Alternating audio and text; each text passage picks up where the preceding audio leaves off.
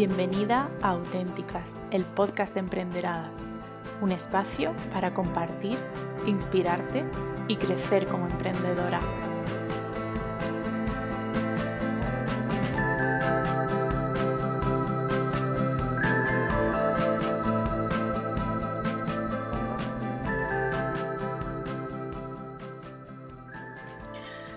Escritora y traductora de novelas románticas y ficción y creadora del podcast Déjame besarte con letra.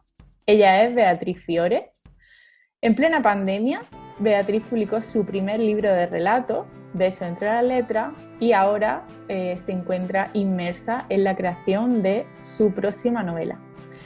Hoy charlamos con ella, con Beatriz Fiore, sobre cómo tener un podcast puede darle más chispa a tu marca. Bienvenida, Beatriz. Muchas gracias, Pilar. Menuda presentación más bonita. Bueno, la que te merece, ni más ni menos. ¿Qué tal? Bienvenida a el podcast Auténtica de Emprenderadas. Teníamos muchísimas ganas de tenerte aquí. Uy, pues es, mi primera vez entrevistada y no siendo entrevistadora, así que no me podía estrenar mejor que con vosotras. Me estrené en el evento como dando las charlas y ahora también con el podcast, así que soy una mimada. Bueno, es que tú sabes que te tenemos en el corazoncito y te tenemos siempre presente, o sea que en todas las cosas que hacemos siempre nos gusta tenerte cerquita porque irradias muy buena energía. Eh, bueno, Beatriz, hoy vamos a hablar de cómo podemos tener un podcast, eh, en qué nos puede beneficiar un podcast cuando tenemos una marca, cuando somos emprendedoras. El podcast, la verdad que ahora mismo, bueno, desde hace un tiempo está ya súper de moda y parece que quien no tiene un podcast es como que va tarde o que le o que le falta algo, ¿no? Y tú, que eres eh, una experta en este tema, yo desde aquí recomiendo a todas las que nos estén escuchando que vayan a visitar eh, tu podcast, déjame besarte con letras, em, pues quería que nos contase qué beneficios son los que puede aportar un podcast a una marca. Yo creo que la pregunta que todos nos tenemos que hacer es ¿por qué quiero hacerlo y para qué? Porque hay gente que directamente se lanza al podcast eh, solo porque está de moda, como tú decías, que ahora parece que todo el mundo tiene un podcast y le pasa un poco igual a cuando se crearon los blogs. Y yo diría, si no es algo que te gusta, no te gusta hablar ante un micro, no te sientes cómodo escuchándote, pues quizá el podcast no es para ti y sí que es, por ejemplo, el medio escrito. El podcast eh, tampoco tiene que ser algo que se monetice desde ya. Eh, hay gente que se coge al podcast porque piensa que va a hacer muchísimo dinero y lamentablemente no suele ser así. Solo la gran radio o los grandes programas ya de podcast que están posicionados muy bien en todas las plataformas suelen tener un mecena o un patrocinador detrás y ahí es cuando lo consiguen monetizar. Sin embargo, que no moneticemos nuestro podcast no quiere decir que no nos proporcione muchísimas ventajas, porque de hecho a nuestra marca la acerca más a, nuestro público objetivo, nos hace sentir eh, más humanas, porque al final ellos están escuchando nuestra voz, eh, podemos aprovechar para eh, mostrar contenido educativo, contenido de valor o de entretenimiento. Por eso es súper importante cuando lo vayamos a crear que pensemos ¿Qué es lo que yo quiero transmitir? Yo, por ejemplo, cuando ideé Déjame besarte con letra, que tenía claro que tenía que tener tres patas. De hecho, se diferencia un poco de, de otros podcasts por eso, porque hay tres temas diferentes. El primero son los libros, la entrevista a, escritoras, porque yo tenía claro que quería abrir un espacio en el que viésemos cómo se trabaja el mundo de la literatura. De hecho, eh, te cuento una novedad que todavía no está publicada y es que van a venir también lectoras eh, y otras personas que dirigen el mundo de la literatura precisamente para acercarlo. También está la parte de, creatividad, que ahora está más enfocada a la escritura creativa, para que todas eh, podamos mimarla y disfrutarla independientemente de lo que nosotras queramos hacer. Y en, en, el último lugar, yo leo mis relatos, porque yo quería que de alguna forma las personas que llegan al podcast pudiesen conocer lo que yo escribo para que en algún momento pues si le apetece, acaben comprando mis libros. Entonces estaba muy pensado de por qué va así. Entonces, creo que cualquier persona que quiera lanzarse al podcast, que no tenga miedo, que además es súper cómodo, porque puede estar en pijama, no es como YouTube, eh, puede estar súper cómoda, y, piense, ¿para qué quiero yo hacerlo? Eh, ¿Cómo lo voy a enfocar? Porque si yo lo que quiero es acercarme más a mi público, pues quizás no tiene sentido que ah, tenga un tono súper serio, súper seco, eh, como de informativo. ¿Sabes? Puede ser mucho más juguetón, mucho más alegre. Entonces, eh, nos da una visibilidad increíble porque si además hacemos colaboraciones o invitamos a otras personas que vengan a nuestro podcast a través de entrevistas, esas personas normalmente luego te van a etiquetar o, hablar de ti. O una manera también de hacer networking, porque ahora mismo no podemos mm, asistir a ningún evento, pero podemos conocer a gente súper interesante y mm, en algo como más directo. Así que esas serían un poco para mí las ventajas de tener un podcast. Una de las, eh, bueno, resistencias que a lo mejor yo eh, he percibido, eh, bueno, cuando trabajo con, con clientas, con, emprendedoras de la comunidad, es que ah, puede parecerle como de primeras que el hecho de crear su primer podcast va a ser algo en lo que van a tener que invertir mucho, pues ahora tengo que comprarme un super micro, voy a tener, en fin, como que requiere de una inversión elevada de, de dinero. Yo sé que esto es algo que tú desmientes tajantemente, así que adelante, rómpelo. Sí, estoy muy cansada y yo soy la primera que he caído ahí y me di cuenta de que era una creencia limitante de cuando, que, cuando quise lanzar el canal de YouTube y cuando quise hacer el podcast, de decir, es que eso es muy caro porque nos vamos a, de nuevo a la comparación a mm, programas de radio o gente que ya está muy, muy en el nivel top de podcast y es verdad que le vemos unos micros increíbles, auriculares, grabadoras, no sé qué, y eso vale un pastizal, pero yo empecé mi podcast con menos de 20 euros, porque lo único que compré fue un micro de corbata para que se escuchara bien y ya está. Y ese micro mm, no llegaba ni a los 20 euros. Mm, lo que yo sí que invito cuando se grabe es que hagamos pruebas antes de dónde lo grabamos, cómo se escucha. Yo, por ejemplo, en mi casa hay mucho eco. Entonces, si yo grababa con el micro, eh, sonaba fatal. Y a mí me ha pasado que podcast de gente que me interesa un montón lo he acabado dejando porque el sonido eh, era pésimo. Entonces me di cuenta que grabando al aire libre, encima yo vivo en el campo, así que se generaba como una armonía todavía más bonita, ese eco no estaba. Entonces, solamente poniéndome el micro que va enganchado al móvil y con la grabadora del móvil, ya está, no necesitas nada más. Otra, mm, otro truquillo ¿no? para vencer un poco a, ese miedo y que la voz también se proyecte mejor es sonreír todo el rato. Si tú estás sonriendo, si le estuvieras hablando a alguien, la forma de modular la voz cambia por completo a si simplemente estoy, bueno, pues estamos aquí grabando un podcast y no sé qué, cambia tu actitud también. Además, pensemos que, por ejemplo, eh, el podcast no es como un vídeo en el que se nos está viendo gesticular, si estamos nerviosos, si no, podemos tener un guion, que yo siempre recomiendo, ten un guion en el que te puedas agarrar, aunque luego te salga. Yo tengo los guiones y muchas veces me voy por los cerros de Úbeda porque en ese momento se me ocurre otra cosa. Pero tiene esa base que de alguna forma te da calma y no te pierde y aparte, luego los programas de edición, hay un montón de programas. Yo es que el que conozco em, es GarageBand, porque es el que tengo para el Mac, y es gratuito, o sea, no tienes que pagar por ello.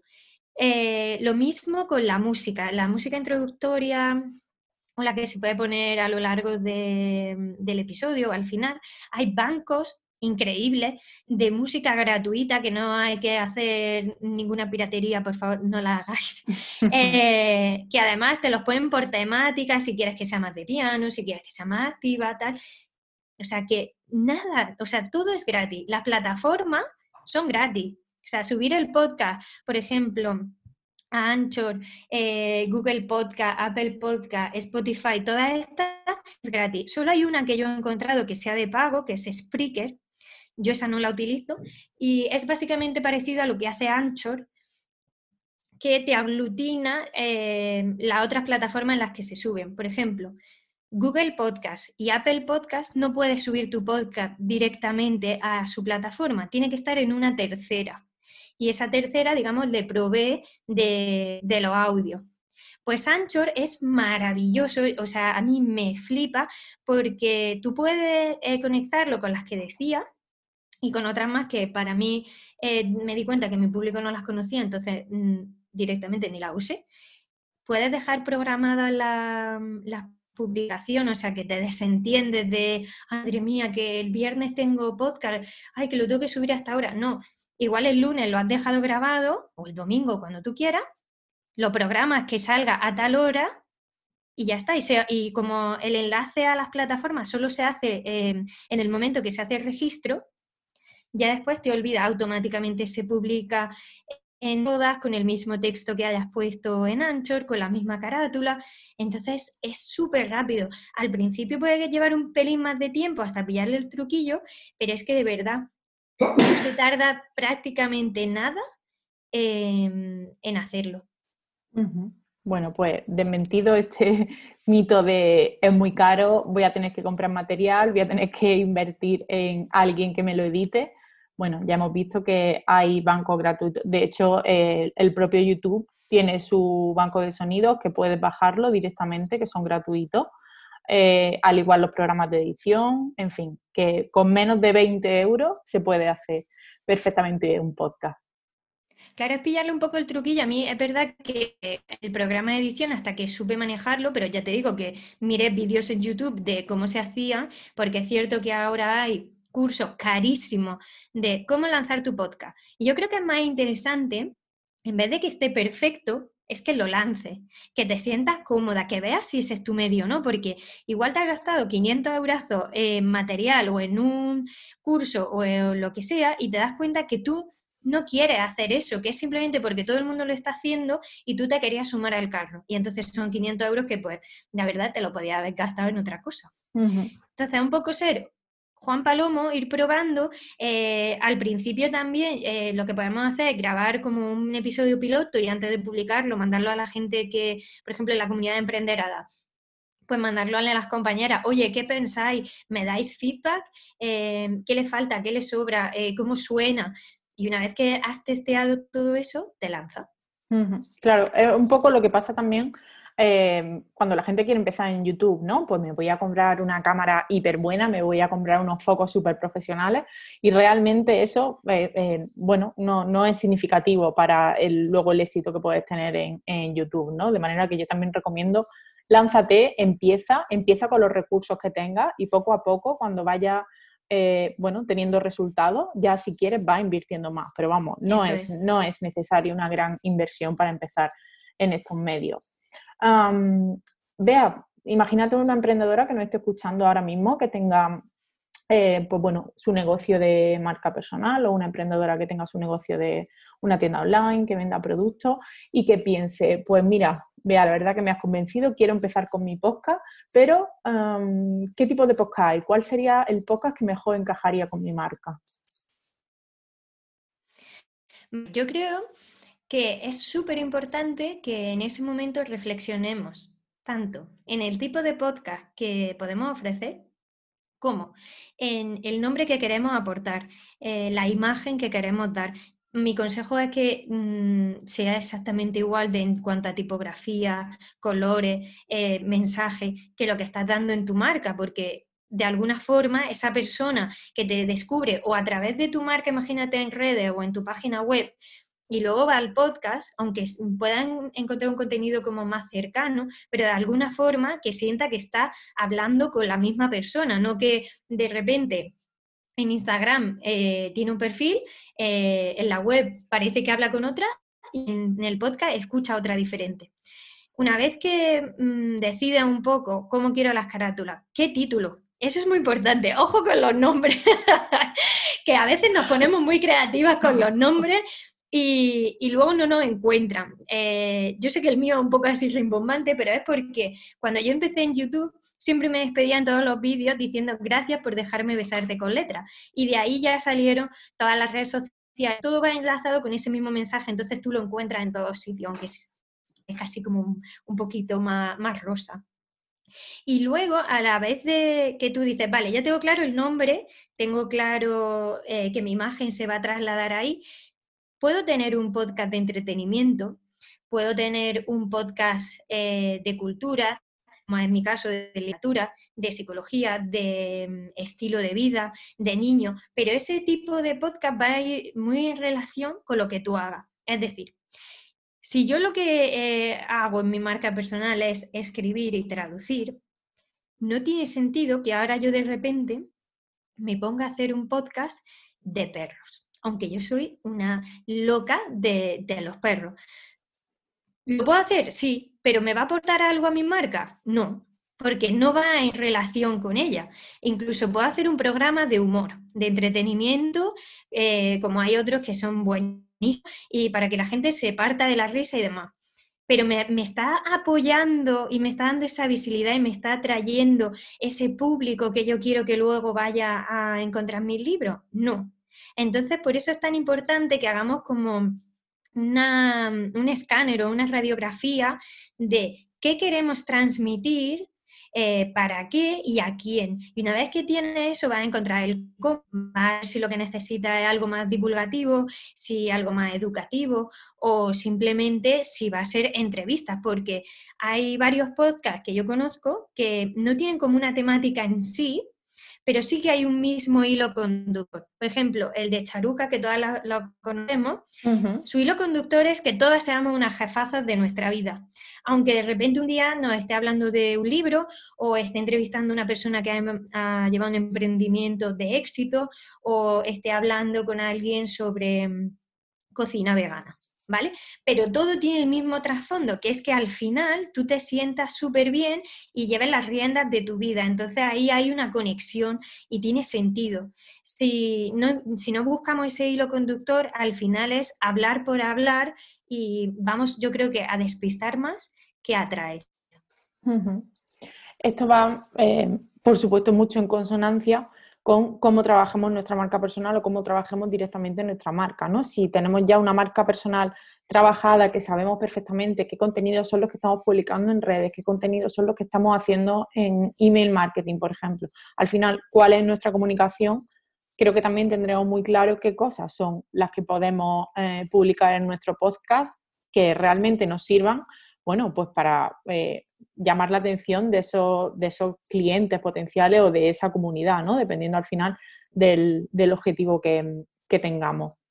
Eh, has mencionado antes algunas plataformas, Bea, pero ¿cuál sería, mm, qué, plataformas son las que, por las que podríamos comenzar, por ejemplo? Dos de ellas. Vale, yo recomiendo lo que decía antes de Anchor porque lo enlazamos con dos principales que, mm, por lo que mi experiencia y por lo que yo he visto con otra gente con la que he hablado, son las que mejor funcionan, es Spotify, Apple Podcast. Porque es raro quien no tiene una cuenta Spotify. Eh, además, eh, una de las maravillas que, que tiene Spotify en cuanto a esto es que tú, por ejemplo, cuando accedes a la página, aparte de que la puedes seguir, la página del podcast, te dice los episodios que ya has escuchado y lo otro eh, que a lo mejor te has dejado a media en qué minuto está, porque claro, no hay más rabia que un día no lo puedas dejar entero y ahora de repente digas, Dios mío, ¿dónde me quedé? Em, y Apple Podcast igual.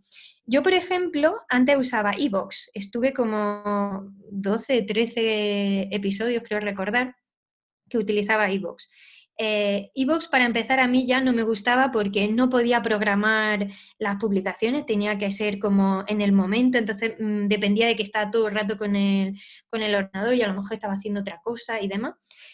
Y también me di cuenta de que no venían casi, eh, casi oyentes de ahí. Eh, por ejemplo, Anchor te da, aparte de que te lo enlaza con todo, luego te hace estadísticas y te dice, eh, por ejemplo, eh, la edad de la gente que te está escuchando, el género, los sitios de donde viene, si es Spotify, si es Apple Podcast, si es Google Podcast. Entonces, creo que si no tienes mucho tiempo o no quieres eh, estar ahí como muy pendiente, utilizaría Apple Podcast y, y Spotify.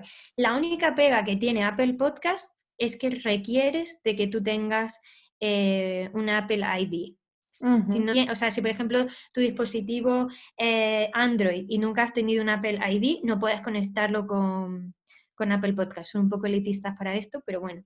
Y con Spreaker, que es el que decía antes, que es de pago, no sé si, por ejemplo, eh, en ese caso las plataformas como puede ser Evox, que no te dejan programarla, eh, de alguna forma esa plataforma te lo hace para que se publique solo. Eso sí que no, lo sé. Pero volviendo a que no haya que pagar, que es lo que al final mm, queremos como al principio, yo me quedaría con Ancho, enlazado con Apple Podcast, Google Podcast y Spotify, porque así abarcas a todos. Si no tienen dispositivo de iOS, van a tener de Android y si no, está Spotify. Genial. Bueno, pues ahí tenemos esas recomendaciones. Y bueno, para terminar, Bea, yo quería hacerte eh, una pregunta, que son, ¿cuáles son los errores más frecuentes que cometemos cuando empezamos con un podcast? Tú ya llevas bastante tiempo con, con el tuyo y seguro que nos va a dar una, bueno, un montón de consejos. ¿Y cómo podemos evitar esos errores? Vale, yo os voy a, contar los errores que yo he tenido, que han sido muchos. Eh, uno de ellos era no tener agua cerca cuando estoy grabando y no, y no o sea, pensar que lo que estoy grabando tiene que salir a la primera 100% bien. Eh, pues a mí, por ejemplo, a veces me pasa que mis perras empiezan a hacer muchísimo ruido y necesito parar porque es que si no, no se escucha. Y antes me enfadaba o decía, que voy a grabar, que se pare el mundo porque yo voy a grabar y que no haga ruido y tal y cual. Y en casa se partían o incluso me he llegado a levantar a las 6 de la mañana para asegurarme que no hubiera ruido, en plan de que no haya nada. Eh, y sin embargo dije, vamos a ver si de repente ellas se ponen a ladrar, puedo darle al pause y, luego seguir. Entonces, pero eh, es muy importante quitarse ese miedo y tener agua cerca, porque em, en mi caso, que a veces em, estoy leyendo igual 20, 30 minutos, depende de, de si es mucho contenido o no, acabo con la garganta que es que no puedo. Claro. Eh, y, ya tu voz va como cambiando. Al principio estás como súper alegre y de repente, Dios mío, quiero que acabe porque no puedo más. En Otro este podcast de momento ya hay un estornudo metido. O sea... No pasa nada, naturalidad siempre. Eso también es, eh, da realismo. O sea, yo me refiero a comparar cuando son cosas eh, bastante ratos, ¿sabes? Por ejemplo, eh, pues cuando Lola y Pepa, que son mis perrillas, se ponen a ladrar o a jugar, es que montan una escandalera que igual son 10 minutos, no puedes estar escuchando 10 minutos de podcast con escandalera. Sin embargo, sí que hay veces que yo misma me trabo leyendo algo y me río y ya está. Eh, que es una de las cosas que aprendí a reírme. Digo, mira, pues si lo he dicho mal o, lo que sea, pues nos reímos y no pasa nada, porque todas somos personas y de alguna forma eso también te humaniza y ven que no hay una máquina detrás. Lo que comentaba antes del guion te da mucha tranquilidad, porque si te pierdes, sabes dónde volver o sobre todo al principio que estás como más encorsetada, que es normal, luego ya se soltará una, puedes ir incluso leyendo, eh, depende del tipo de podcast que hayas decidido, igual ir leyéndolo con una entonación eh, bien modulada, eh, acentuando ciertas partes y otras, puede ser la clave. Hay otros que simplemente como son entrevistas, es más charla como estamos haciendo nosotras, pero si estás tú solo, pues es una ideal. Luego la parte de, las carátulas, eh, las portadas, los nombres, eso es súper importante. Yo, por ejemplo, con el mío, que al principio solo se llamaba Déjame besarte con letras, eh, no todo el mundo lo encontraba. O no sabía, o gente que no me conocía no sabía quién era yo. Entonces, por eso le añadí Déjame besarte con letras, el podcast de Beatriz Fiore. Y esa parte chiquitita, eh, la pongo en chiquitito abajo y la gente ya sabe quién es. Obviamente todo esto lo puedes cambiar, se puede modificar el nombre, se puede modificar la imagen, pero claro, mm, si tú cada semana estás poniendo un tipo diferente, tú misma te estás dando mala imagen porque es como mm, no se aclara. Claro, hay una falta de coherencia tremenda ahí. Claro, otro error puede ser que, que no sigamos una, misma dinámica de publicación. Igual que ocurre con un blog, con un canal, con una newsletter, nuestro público necesita saber cada cuánto va a encontrar tu episodio. Si es semanal, si es mensual, si es cada dos semanas. Eh, y, y yo recomendaría además que siempre fuera el mismo día. Yo empecé testeando el domingo y me di cuenta que primero, mi público no lo solía escuchar el domingo, sino que ya lo, escuchaba en tres semanas. Y dos, a mí me partía, porque quizás me pillaba fuera o quizás me pillaba haciendo otra cosa familiar y de repente se me olvidaba y, por ejemplo, con iVoox que tenía que subirlo manual, ya es como, jolín. Y sin embargo, lo cambié al viernes y ha sido todo un éxito. Primero porque eh, termina para mí terminó como la semana con, ese subidón. Eh, puedo dedicarle tiempo a las redes, a moverlo eh, y la gente lo escucha más. Y luego si quiere escucharlo en el fin de semana tiene, tiene el momento. Entonces se puede empezar testeando y viendo, pero una vez que elija una franja es súper importante mantenerla. Y si no, si, por ejemplo, eh, pasa algo que no va a haber un episodio, yo sí que recomendaría que en tus redes lo publicases. A mí me ha pasado que este verano una de mis perrillas se murió cuando tenía que justo publicar ese episodio y es que sinceramente a mí no me salía estar en redes diciendo, hoy pues mira qué guay que he hecho esta grabación. No, y de hecho en el siguiente episodio expliqué, siento que no hubiera habido podcast la semana pasada, pero me ocurrió esto y bueno, pues estoy un poco revuelta y tal. Todo ese tipo de cosas nos acercan a, nuestro público, sobre todo cuando tenemos una marca personal. Sin duda. Y yo creo que serían así un poco los principales errores, sobre todo no, empezar comprando chorrocientas millones de cosas para luego nada.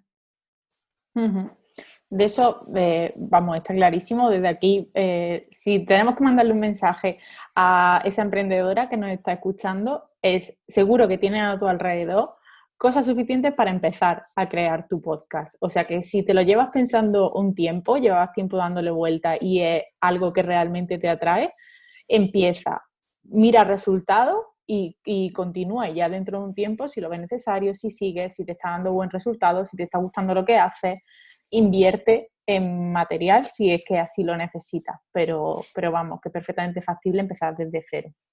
Claro, es que incluso simplemente con los auriculares del móvil, todos los auriculares vienen ahora con un micro. Tú enchufas el auricular al móvil y le das a grabar y te puedes ir a darte un paseo si, no tienes guion o te buscas un sitio que no haya mucho ruido. Cuando hablo de al aire libre, por Dios, no vayáis a una terraza de un que hay un millón de coches, porque no es ese aire libre, sino me refiero a un sitio más o menos silencioso, un parque o algo así, Em, y ya está, y es que ahí ni siquiera tienes que comprar nada, porque los auriculares ya los tienes. ¿Que quieres invertir un poquito? Cómprate un micro de, corbata, que además ese tipo de micros, si luego grabas vídeos, van fenomenal. Genial también. Hmm. Y si no, nada, con lo, con lo mínimo. Hay que empezar hmm. con lo mínimo, porque es una lástima la de proyectos que se empiezan gastándose un dineral, haciendo un esfuerzo sobrehumano, y eso luego lo único que nos genera es más tensión, porque tú dices, hay que ver y no estoy grabando o no me está saliendo tan bien como quería, mira el dineral que me he gastado, en vez de disfrutar.